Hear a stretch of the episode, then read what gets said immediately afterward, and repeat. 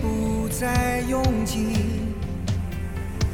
只剩下我和你，只能不离不弃。哎，大家好，这里是八十度电台，我是老聂。我是一贼，我是杨哥，你把那话筒给他转过点去，过分了。要不得怪怪费劲的。嗯，那个这次我们有个特别小节目，片头曲，片头曲也变了啊。，对对对，嗯，我们这次来了两个朋友，很好的朋友啊，一位是二七零张馨予张哥，嗯，跟大家打个好，我是张馨予。嗯啊，一位大家好，我是梁红。哎对，一位是红姐还没啊，介绍你，我自己说不行吗？他们俩要出肯定是一对儿是吧？对对对，出就得双出，啊对，这大猫都管不了，一对儿是吧？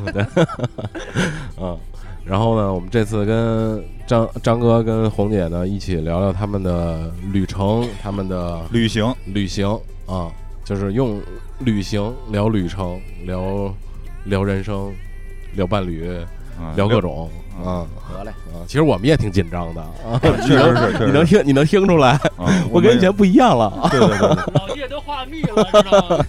嗯，说呀，别别老我一人我们今天是在那个 张哥的那个房车里边录啊啊，这是头一次啊，在这种环境下录啊，是对。就是怎么说呢，有一种代入感，就是那种在听着这个机汽车的这个发动机，其实你闭上眼，我觉得你们听着可能觉得我们是在路上，是吧？对，其实就是在路上开着车呢，还。一边开车一边。介绍一下，这是无人驾驶不是买的房车，啊这是自个儿改的房车。对对对，嗯，这是一个用一个什么什么型号的一一个这大这是大轿一个，这是个闷。哦，这哦这是个闷啊，然后那个我一看挺便宜的，废铁店能买回来就买回来了。啊琢磨琢磨干什么呀？有一天去麦乐迪唱歌，发现太贵，啊 然后我说干脆自个儿改一 KTV 得了，然后这房车就有了。啊 主要是为了能实现他 开着车、吃着火锅、唱着歌。嗯对，那其实说句怎么说呢，就是其实房车，我觉得是好多人，包括好多男人心里的一个梦想啊，就是去路上开着家，那就是带着家去路上。然后张哥呢，用另外一种方式，就是我们一开始说房车的时候，我们想象的是那种拖挂那种 啊，然后后来想象都太有钱了。啊，我靠，那那那应该怎么想啊？但是我现在看了以后，我觉得这是一开间儿比那个好多了，感觉啊，嗯我们在装修上算简装版，但是我们的硬件设施还是不错的。对对对，其实吧，其实我说句实话，就是想到他们俩人，我第一个想到他妈就是钱，没有别的。我们俩之前是挺有钱的，原来还行哈还行。嗯，现在现在稍微怂点儿。都都花了呗。都变成固定资产。对对对，哎，对对你这话说，我我我觉得特好说的嗯，都变固定资产了。没错没错。就是财富嘛，嗯一个是物质财富，一个精神财富精神。财富。我们只是做了一转换而已。啊，哎，我觉得这个说的特别啊，就是一般可能就想不到这一点，实际上是把你的财务完全的转化为自身的自有的，就是自己独有的这种东西，那可能就是精神上。对，只要不得老年痴呆，这东西一辈子都是我的。那赶紧开始做数独，你 现在就开始做数独啊！没事儿，现到时候现现在被派呢，对对对，三点一四什么的。可以可以经常什么坐着摇椅一起慢慢看视频，是吧？哎，那视频没了，刚才不是放着呢吗？啊，这不是为省电吗？我我一看它放着也没什么大用，我说干脆关了吧，省点电就省点油。哎，那咱们就聊聊那个，因为提到张哥和红姐呢，肯定是那个旅行，这是不得不说。对哎我们就给大家介绍一下，就是咱们上一次。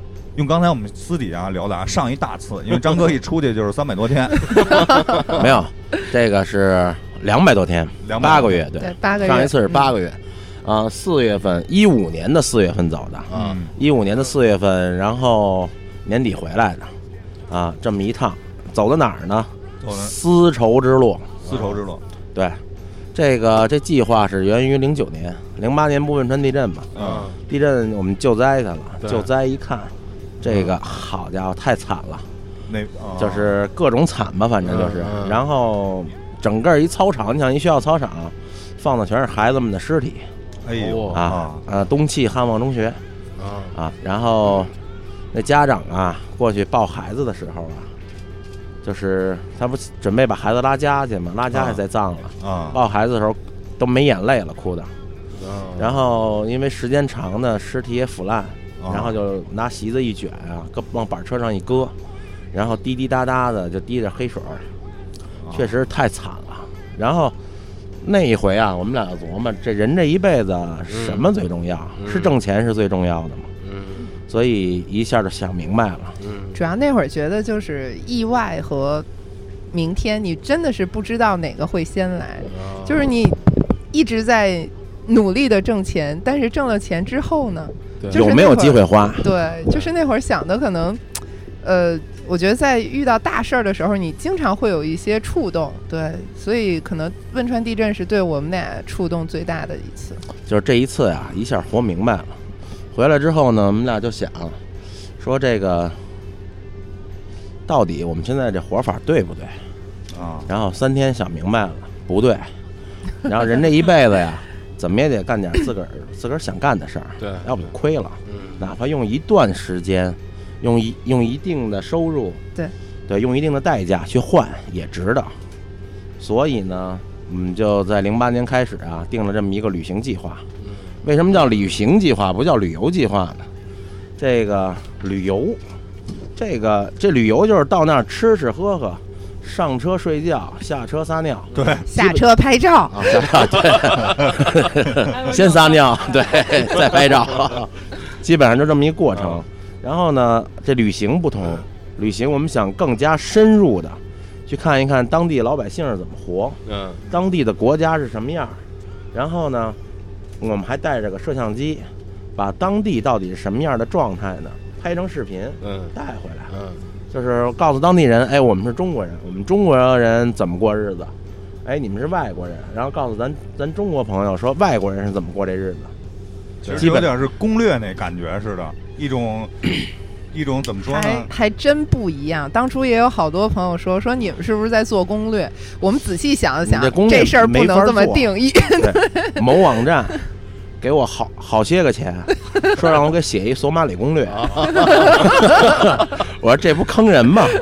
你说我真写了，人真去了，啊真真真就糟践那儿了，怎么办？对，因为攻略大部分是给指导性的，说你可以复制的，但是好像旅行的路就很难去复制，因为确实我们从准备方面，然后从之前的计划，就各个方方面面，其实真的是准备了好长时间，所以不能简单的说我给一个攻略，然后您就去吧，这太不负责任了。对，这计划是零八年开始制定，零八年到二零一七年年底，正好十年。嗯我拿出这十年的时间来做回自己，然后做回自己想干的事儿。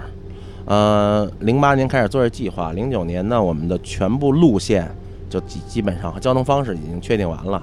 然后这个基于什么呢？基于我们当时能传出多多少钱啊啊？这这是必须的。还有啊还有另一个另一个条件就是我们能干什么嗯。啊？这这两点。就是我想，我这里有有有有两个问题啊。第一个是，就是在这个汶川地震之前，你们有没有去过，就是玩儿？就像就就像您刚才说上上车睡觉旅游是吧？啊对对对对旅游挺多回。旅游挺多回，但我们跟上车睡觉还不太一样。我们一般就是我没参加过旅行团，啊我是到那儿之后啊，只甭管去哪儿，机场租一车，啊然后开着就瞎转悠，啊基本上是那么一个状态嗯！自驾自由行那种，对吧？对对对对。啊。但是第二个问题就是，怎么又就是会突然间制定出，比如要去索马里，又要去什么切尔诺贝利，又要去就这种地地方呢？这其实这其实是，你看，其实所有的行程，前面的行程都是在为后面的行程做准备。啊我我是一个就是做计划比较比较周密的人，他是一个处女座，哦，这样啊 就是特别周密，就是每一次计划都是帮助下一次计划的完成。啊你看，像我们其实我们第一年去了四个地儿，还少了一个地儿呢。当时是我们去了索马里、切尔诺贝利、奥伊米亚康、嗯马鲁姆火山。对这个当然还少一个地儿，少一地儿是哪儿呢？是北极点。啊我们在北极点还有一次潜水活动。啊然后当时加拿大飞行员撂挑子了，说这这这这不干了，钱我退你。啊，然后所以这个当时没完成。其实这点呀，极北极点这个就是相当于全世界的各个点，有热极、有寒极、有南极、有北极、有风极、哦有磁极，啊对，有很多的极。这个是等我们旅行五季都完事儿的时候，这应该是个系列。那火山是什么呢？火山呢，它应该算是世界上我觉得最壮观的自然奇迹。嗯没有之一，啊，我我认为是这样。你看地震，那也是自然奇迹，那也是自然现象，但是那是灾难，啊，火山呢，它是确实太漂亮了。然后我对全世界火山也都比较感兴趣，环太平洋火山带有那么些个火山，然后去过的中国人还真不多。我们从火山回来，我们记得我们带了一份儿佩雷之发的样本，我们回来之后捐给中国国家火山研究中心。啊，然后没想到那是咱们国家唯一一份儿火山灰样本，佩雷之发，啊对，火山岩样本，对，应该这么说。然后当时您带这个的时候是有准备的去留一个带带一个样本啊，还是说是？当然了，而而且费了好大的劲啊，人不让带，跟人家文化部、对，这个是要做内批准政部的，就是我们打了各各样向的申请。对向对方的政府部门去申请啊啊，才能带回来。对嗯，然后火山这不说完了吗？环太平洋火山带，然后还有切尔诺贝利。切尔诺贝利其实是一个我的核系列的象征。呃，大家知道三里岛核事故啊，然后切尔诺贝利核事故，然后比基尼岛的美国的核试验场，哈萨克斯坦的俄罗斯的前苏联的核试验场，嗯罗布泊中国的核试验场。啊就这些都是特别好奇的地方。然后后来我们做完计划，又多了一个地儿，福岛，嗯，对，又多了一个地儿。然后这是核，我的核系列，还一哪儿来的？索马里。啊，索马里其实就是这是道系列那不算道系列，，索马里其实是我们第三季的国家。啊对第三季的一个它开始。既是伊斯兰国家，又是一个我们去当时是属于无政府状态，一个战乱国家。那个是为我们第三季的行程做准备，因为第三季我们走丝绸之路，大家知道，丝绸之路沿古丝绸之路这么走下去，这些个国家，咱们说巴基斯坦、嗯，全是伊斯兰这种对对对阿富汗，啊、然后他们都是伊斯兰国家，我们得了解伊斯兰国家的所有的规矩规则，然后同时，我们还需要应对一些可能发生的恐怖袭击或者是潜在的战争风险。实际上是一个怎么说呢？一个小功课，是一个预习，用一个实际行动去做这。是一个检验，检验，检对，验其实一我们的开始计划 O 不 OK？对，其实一开始好多人问说你们的这个目的地到底是怎么定的？啊其实就是源自两个字儿，叫做好奇，就是我们想知道那个地方到底什么样，所以就定了这个目的地。我觉得八十度也还成。我头一次说这么些个，我们怎么定的计划？啊为什么定这计划？真是头一次。非常荣幸，对对对非常荣幸。啊对啊，而且因为主要是我这个听着就有点入神啊，就是因为这个好奇，说实话啊，这个词说大就大，说小就小，因为这个好奇。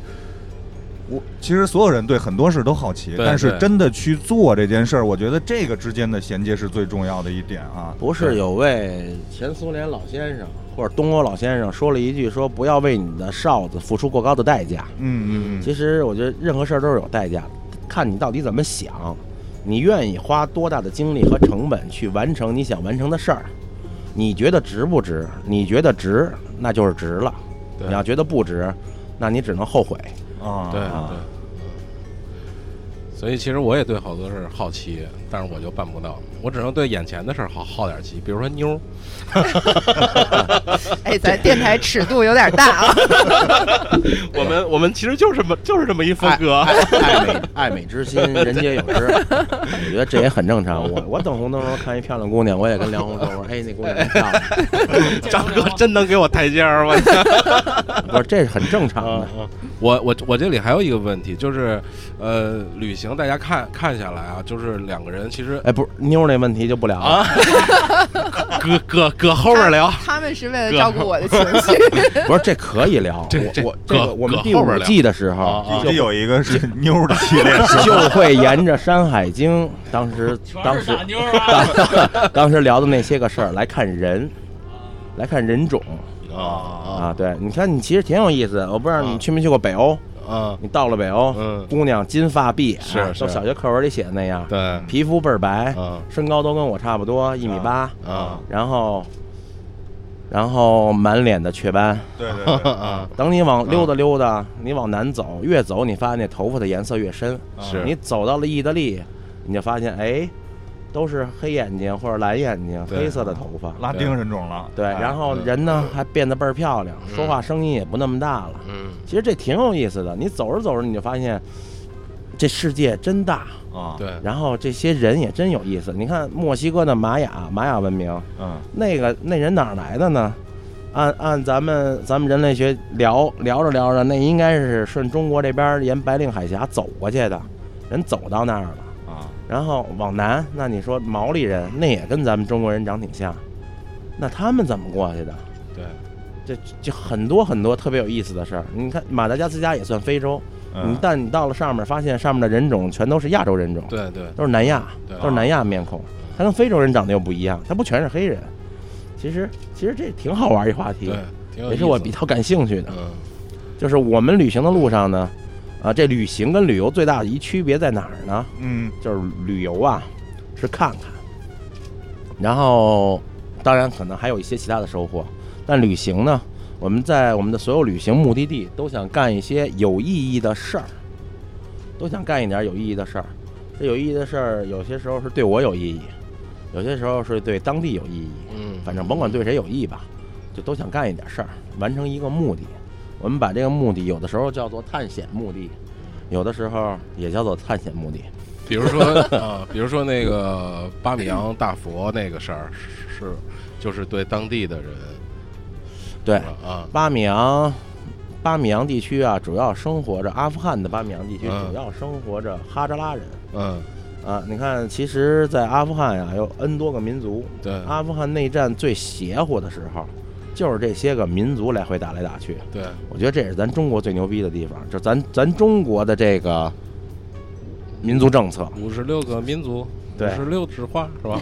真是这个，真是这个。咱中国的民族政策真好。你说 这五十六个民族要都掐起来，跟阿富汗似的，是是，最后他们 真没法过了，打疯了。嗯哈扎拉民族呢是比较受歧视的，是受普什图族歧视。啊然后普普什图人曾经说过那么一句话，就是说你是哈扎拉人，不是你是哈萨克人，滚回哈萨克；你是哈扎拉人，滚回你的坟墓，啊就是这样。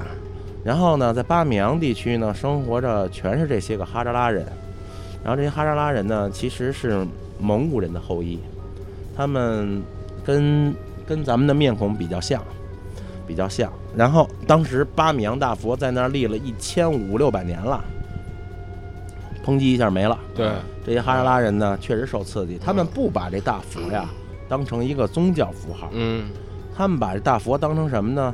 当成当成自个儿家邻居，啊，打生下来他就在那儿。对对，这大佛看着他们出生，啊对对，看着他们长大，看着他们结婚，看着他们死去，对对对。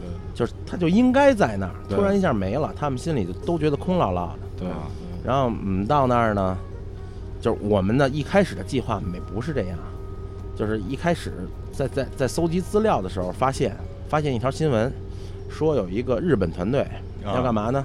要用激光技术重现巴米扬大佛，啊。但是呢，联合国没批准，巴米扬政府也没批准，原因是那个激光啊，它是能量光束，那大佛呀是被炸毁的，嗯炸毁之后那山体呢就已经松动了。嗯这能量光束呢，会对山体表面进行不规则的加温，哦，然后这种加温呢，会导致就不规则的膨胀系数、膨胀率，然后呢，表面膨胀可能会增加这个洞体的龟裂或者坍塌，啊。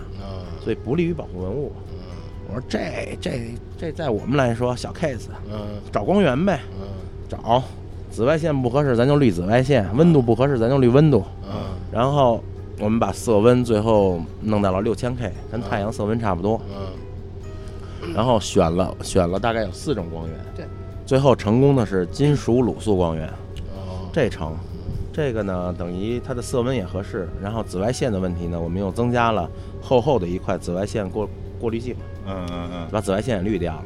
五十米的投放距离，我们对物体表面的加温是零点五度，我们实际投放距离是九十二点五米，所以几乎是没有任何加温的。把这个计划我们在北京做实验，成功了几次之后，把这计划报给联合国教科文组织，不到一个月就给我们批了。嗯，安阳政府说：“哎，好好好，来吧，来吧，来吧。”当大佛亮起来的那天晚上，然后大概有上千人吧，哈扎拉人，嗯。那个那是让人挺感动的啊。嗯嗯。他们的语言里，中国就叫秦。啊啊，他们不会叫中国人的名字，太复杂了。是。他们叫什么什么穆罕默德呀、麦克迪呀，啊就这种类的名字啊，他们叫着习惯。啊。咱这张馨予、梁红、张馨予他们就分译成杰森语，杰森语，然后他们也不会说名字，他们就喊着秦，然后举着大拇指说秦秦，那意思就是中国牛逼牛逼。啊！哎，我这一下给我感动的真是掉眼泪。啊。啊！然后这些个哈扎拉人就都知道，哎，这个大佛重新亮起来是中国人干的，嗯。然后他们都感谢中国人。我觉得这这就算一有意义的事儿，至至少整个哈扎拉人对中国的印象，从不了解就会变到了解，然后从了解就会变到好印象。嗯对。我觉得这个真是啊，就是听您这儿说啊，我其实都都能感受到现场那种感动啊，就是我觉得真是就是因为你跟他们一个民族嘛，哟，那你是什叶派吧？不是不是逊尼逊尼逊尼逊尼，逊尼的瓦哈比。这四个哈里发里边儿，我这我是那四分之三啊。不过其实说实话，咱们就是顺着您这往下说，嗯其实您选择了丝绸之路，选择了古丝绸之路，然后是是等于是走那个伊斯兰国家。嗯，嗯我觉得，哎，这个没他挺没问题，红姐没问题，没事儿没事儿，这我这我得介绍一下。啊对对，现在发出汪汪声的是我们家露露，然后下礼拜跟着我们爬海拔六千二的阿尔金山的，哦，我们家的小狗，啊然后他看我们聊的倍儿欢，也想插一句，发声。对对对，想插一句补啊补充几句是吧？嗯就是您对这个伊斯兰国家这么去选择的时候，我觉得不可避免的，我就说一点儿，就是大家感兴趣的这种恐怖袭击、恐怖分子，所谓的这些，您是不是对这些会有一些顾忌或者一些防范的一些措施，或者一些心理的这些怎么说呢？就是它是一个您这次行程的一个重点的一一个环节，防范呀，包括怎么去交涉，或者是跟他们沟通呃，你这话题说的有点大，啊啊。那咱就往大了聊聊。嗯刚才说到伊斯兰国家，你又说到恐怖袭击，嗯嗯嗯，其实这两个呀是不应该被联系到一起的。这就是被啊。美国人和这个大众媒体 联系在了一起，包括什么现在的这些摄影奖啊之类的这些的第一名的照片，因为都是这些战乱伊斯兰国家的照片嘛，所以说怎么说呢？我觉得我代表了大众，啊我代表了大众。那成，那我啊代表我代表真正去过那儿的人呀，嗯我给你嗯叨咕叨咕。嗯你真正到了那儿，你会发现，说我们在走之前呀，我们读了《古兰经》，啊然后也了解里面的那些内容，我们也看了圣训，然后也基本上大体有了一个了解。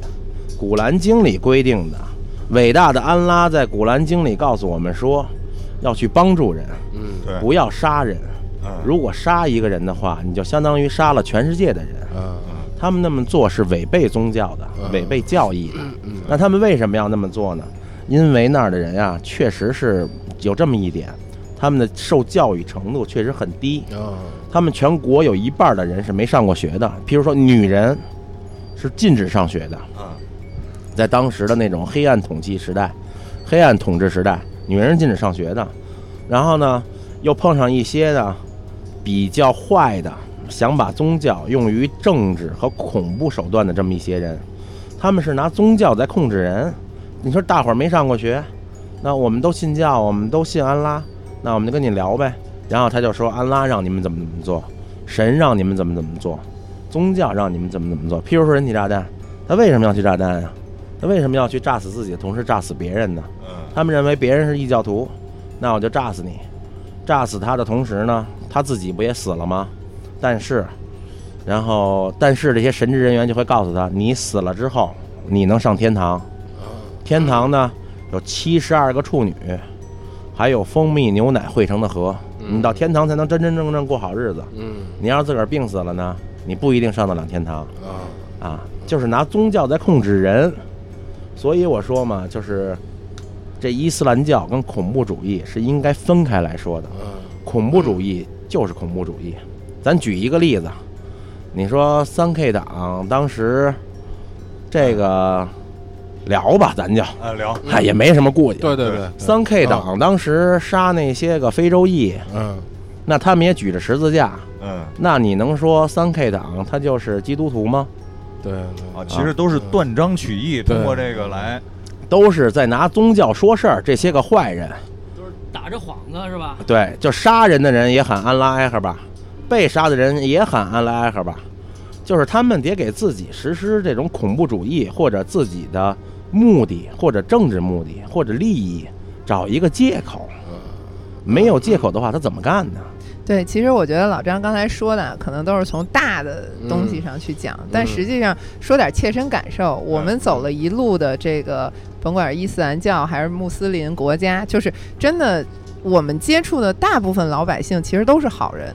而且都是很善良的人。嗯，那我们不管是在阿富汗还是在伊拉克，可能呃包括有的是叙利亚，有的是这个人帮助我们，对，有非常好的人，就是那他们也都是穆斯林，在这些好人的帮助下，我们才能顺顺利利的把这条路走完。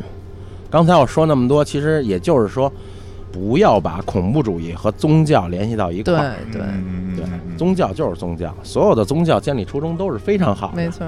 啊，所谓的非常好，你看他们的教义都是与人为善，都是让自己健康。向上的东西。对但是呢，是被一些不怀好意的人给曲解了，对，变成服务于政治和恐怖主义的一个工具。啊。但您说这儿，我再问一点啊，问一小点，就是实际上去伊斯兰国家，其实还分，比如有国家是什叶派，有国家是逊尼派，比占主要的人数的时候，嗯其实对我，在我感觉啊，什叶派国家好像是比较落后一些，是吧？比较相对来说，这您怎么说？我给你举俩例子吧。啊，伊朗什叶派国家，嗯然后老百姓高呼着，那不是那个，就是政府啊高呼着反美、反美、反美。嗯其实其其其实你看，这个，咱再咱咱再跑题跑不停啊，咱聊偏了，再再往偏了聊。伊朗核问题，对吧？美国人这回说你把核弹给我，你就能卖石油了，你能换钱了。伊朗人表面上跟美国人好像是关系不错，但是我的理解是什么呢？哎，美国人这次伊朗核弹我拿走了，然后下回呢我拿你导弹。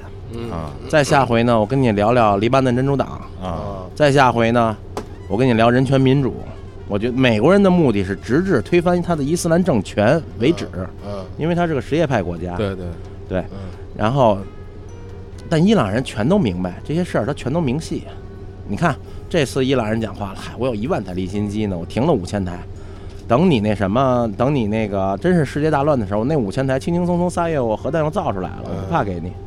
啊，其实其实是这么一回事儿。然后咱再说逊尼派国家沙特，嗯这两大国家在中东地区的制衡。伊朗认为我是波斯民族，啊波斯民族，伊朗伊朗人认为我很牛逼，我就是波斯民族，啊，我比你们阿拉伯人强，血统论是吧？哎，对，然后那个就谁都瞧不上谁吧，嗯波斯人瞧不上阿拉伯人，然后那个沙特是阿拉伯人嘛，他们就瞧不上伊朗人，然后两边一直制衡着，两个国家生活水平都不错。你别看伊朗老百姓，伊朗的受教育程度非常高，大街上你说英文，哎，好好像谁都能听明白，啊，受教育程度高，而且伊朗姑娘的那个就是他们的头巾，他们怎么戴头巾，最后就变成了阿富汗也好，伊拉克也好的流行风，就跟咱们这儿韩国似的。啊，哎，韩国小姑娘怎么穿，咱这小姑娘怎么穿？伊朗城那边是，哎哎，对对对，真就是那样。你说你说它落后吗？它一点都不落后，老百姓也吃着类似肯德基的伊朗式的啊炸鸡啊啊，然后也喝着可口可乐。老百姓在美元啊，在伊朗你不用换钱就能花啊啊，你所以所以你这事儿你得两面的看，两面的说。你要说逊尼派国家落后，什叶派国家发达，其实其实在整个开战之前，叙利亚叙利亚被称为什么呀？呃，被称为中东的小欧洲，美的不得了。哪像现在打仗打打的一片乱？对，逊尼派不是那个叙利亚，它也是个什叶派国家。啊，嗯，那等于其实怎么说呢？还是这个，从我感觉啊，生活在阿拉伯国家或者是怎么说呢，伊斯兰国家，这不确定性更更大一些个其实这个不确定性，我更想聊以色列。啊我我到了耶路撒冷之后啊，我就发现了不确定性了。这个耶路撒冷，耶路撒冷是一个神奇的地这方，这这 这哭墙底下呀 是犹太人，啊，然后呢因为各种各样的历史变故呢，嗯这个这就剩了这一面墙了。嗯以前那犹太犹太教的那个圣殿，对对，就剩这一面墙了。顶上是什么？阿克萨清真寺。旁边是什么呢？旁边是耶稣基督走的苦路和他的坟墓。嗯然后呢，我们到那儿一看，有点晕。哎，这犹太徒啊，在哭墙面前就哭，嗯就就在想，哎呦，当时真不容易啊！打摩西那会儿出埃及记，建了个十诫，来了个旧约。对，然后呢，这个他们不让那个回教徒是什么回教徒啊？不让伊斯兰教徒呢直接从一层上到他们的阿克萨清真寺。嗯然后呢，这个伊斯兰教徒呢就只能从天上走过去，等于天上有一走廊。啊啊，修的迷桥，修那么一桥，然后互相见着了吧，也也都说你们不对，你们不好，嗯都互相开骂，啊真开骂。呀！啊反正咱也听不懂，但从表情和动作上看，是真真是真是真是生气了，跟那儿骂。然后我们就问，问基督徒，基督徒说他们对；问犹太徒，犹太徒说他们对；然后问穆斯林，穆斯林说他们对。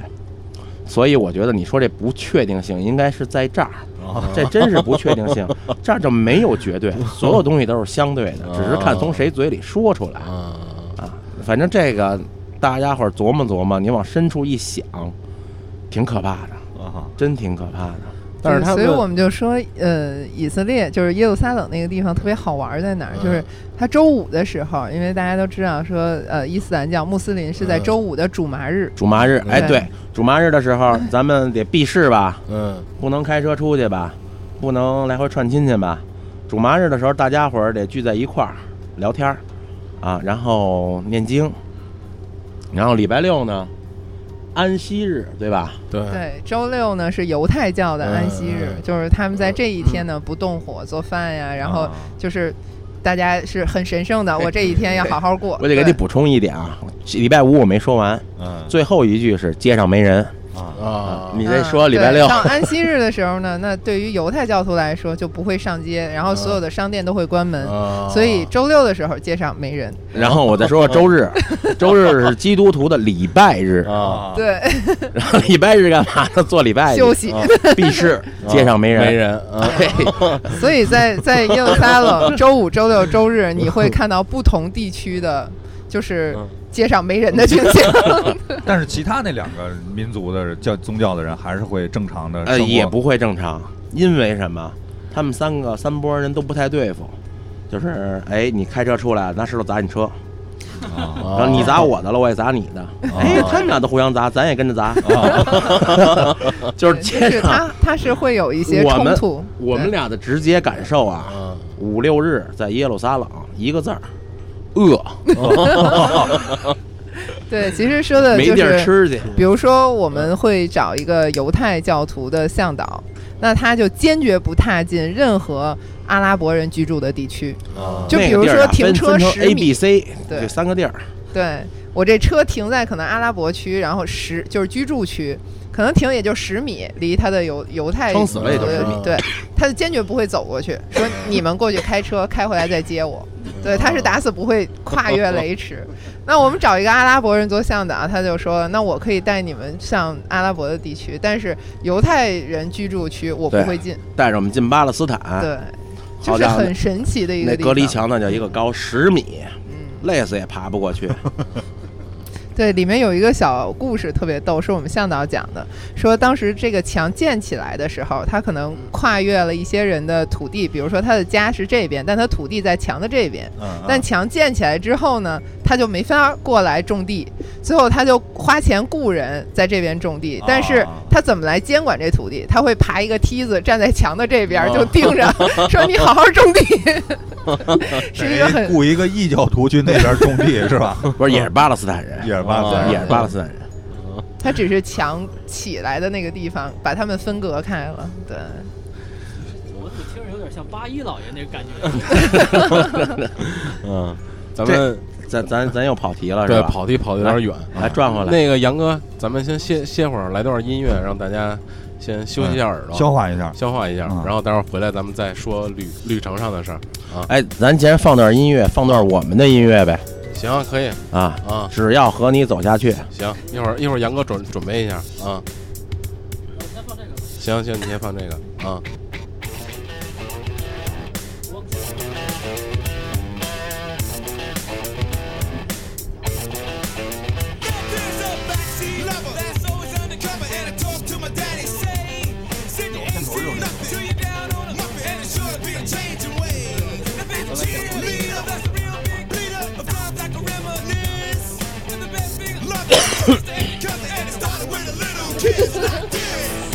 这多有范儿是？跟跟电台主持人似的。